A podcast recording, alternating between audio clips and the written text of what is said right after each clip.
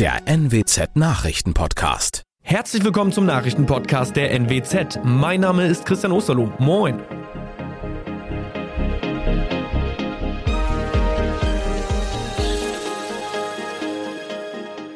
Und das sind die Themen des Tages. VfB Oldenburg kurz vor Meistertitel.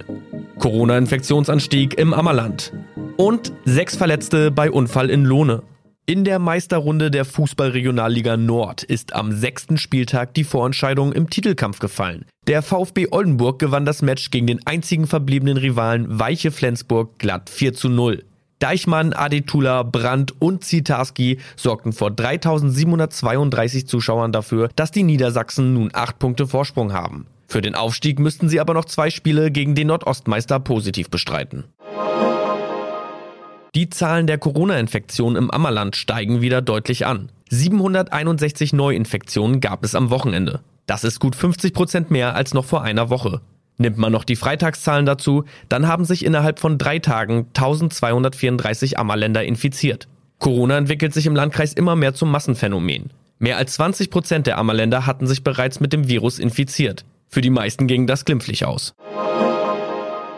Bei einem Verkehrsunfall am Sonntag in Lohne sind sechs Menschen verletzt worden. Gegen 12 Uhr befuhr ein 35-jähriger Autofahrer aus Dinklage die Dinklager Straße in Richtung Lohne. Nachdem er eine Einfahrt verpasst hatte, setzte er mit dem Auto zurück, um anschließend nach rechts abzubiegen. Hierbei übersah er allerdings den Wagen einer 18-Jährigen aus Würzburg. Es kam zum Zusammenstoß.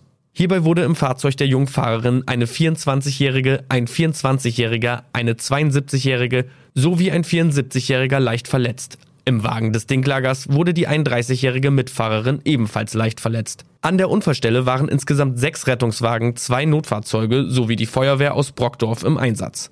Das waren unsere Nachrichten aus der Region. Weitere aktuelle News aus dem Nordwesten finden Sie wie immer auf NWZ Online. Und Aktuelles aus Deutschland und der Welt hören Sie jetzt von unseren Kollegen aus Berlin.